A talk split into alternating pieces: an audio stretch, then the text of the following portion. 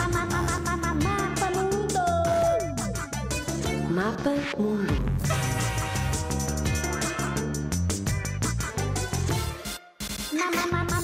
Mapa Mundo.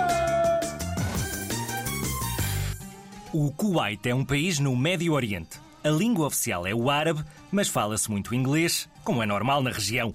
Apesar de pequeno, o Kuwait produz muito petróleo. E o petróleo é mesmo muito importante para o país. Com um clima tão quente e sem chuva, torna-se muito difícil, por exemplo, cultivar frutos e legumes. Por isso, todo o peixe e carne que os habitantes consomem vem de outros países.